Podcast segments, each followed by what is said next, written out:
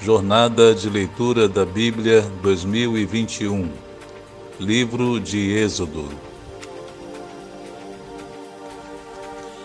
Continuando aqui a nossa leitura, Êxodo capítulo 31 A escolha dos artesãos do tabernáculo.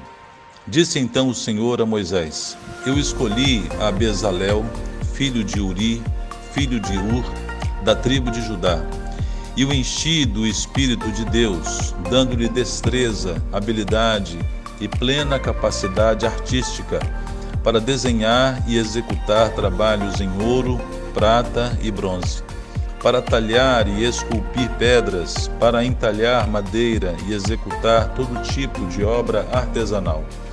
Além disso, designei a Oliabe, filho de Aizamaque, da tribo de Dan, para auxiliá-lo também capacitei a todos os artesãos para que executem tudo o que lhe ordenei. Uma parte aqui, perceba que Deus sempre prepara e capacita pessoas dotadas de dons, talentos, capacitações para a sua obra e para tudo aquilo que o reino de Deus precisa. Essa empreitada tão gigantesca de construção do tabernáculo era algo que Deus tinha mostrado a Moisés, mas agora precisava que alguém tivesse toda a habilidade para fazer exatamente o que Deus queria. E ele dotou esses dois homens para fazer essa obra, Bezalel e a Oliabe, e outros artesãos que serão convocados também para auxiliarem o trabalho dirigido por eles. Verso 7 a tenda do encontro, a arca da aliança e a tampa que está sobre ela, e todos os outros utensílios da tenda, a mesa com os seus utensílios, o candelabro de, de ouro puro e os seus utensílios, o altar do incenso, o altar do holocausto com os seus utensílios, a bacia com a sua base, assim como as vestes litúrgicas, tanto as vestes sagradas para Arão, o sacerdote como as vestes para os seus filhos, quando servirem como sacerdotes. Então percebe, irmãos, quanta, quanto talento e habilidade Deus deu a esses homens, né?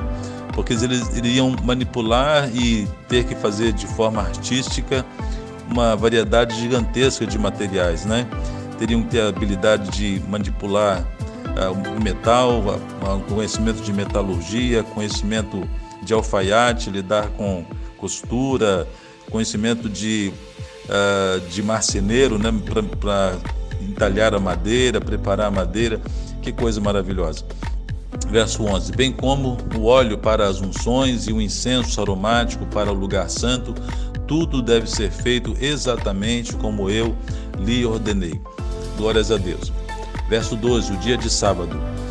Disse ainda o Senhor a Moisés: Diga aos israelitas que guardem os meus sábados. Isso será um sinal entre mim e vocês, geração após geração, a fim de que saibam que eu sou o Senhor que os santifica. Guardem o sábado, dois, pois para vocês é santo. Aquele que o profanar terá que ser executado. Quem fizer algum trabalho nesse dia será eliminado do meio do seu povo em seis dias qualquer trabalho poderá ser feito, mas o sétimo dia é o sábado, o dia de descanso consagrado ao Senhor. Quem fizer algum trabalho no sábado terá que ser executado. Os israelitas terão que guardar o sábado, eles, e os seus descendentes, como uma aliança perpétua. Isso será um sinal perpétuo entre mim e os israelitas, pois em seis dias o Senhor fez os céus e céus e a terra, e no sétimo dia ele não trabalhou e descansou. Só uma parte aqui, essa palavra descansou tem um significado de recuperou as forças. E a gente sabe que Deus não se cansa, não se fatiga, é inescrutável o seu entendimento. Assim diz o profeta Isaías. E a gente entende, nós sabemos que Deus descansou como um exemplo para nós. Então, ah, quando Deus reafirma que a guarda do sábado, Deus está dando essa ordenança ao povo de Israel.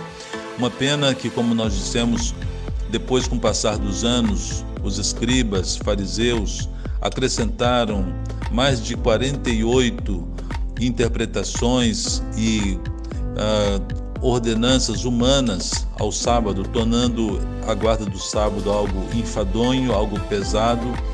E Jesus, por isso, os condenou e disse que o sábado foi feito por causa do homem e não o homem para o sábado. E os uh, judeus, então ortodoxos, começaram a criar um, uma série de preceitos paralelos ao que está escrito na palavra de Deus, tornando o dia de sábado um dia difícil para as pessoas guardarem. Quando o Senhor terminou de falar com Moisés no Monte Sinai, deu-lhe as duas tábuas da aliança, tábuas de pedra, escritas pelo dedo de Deus. Amém? Glórias a Deus.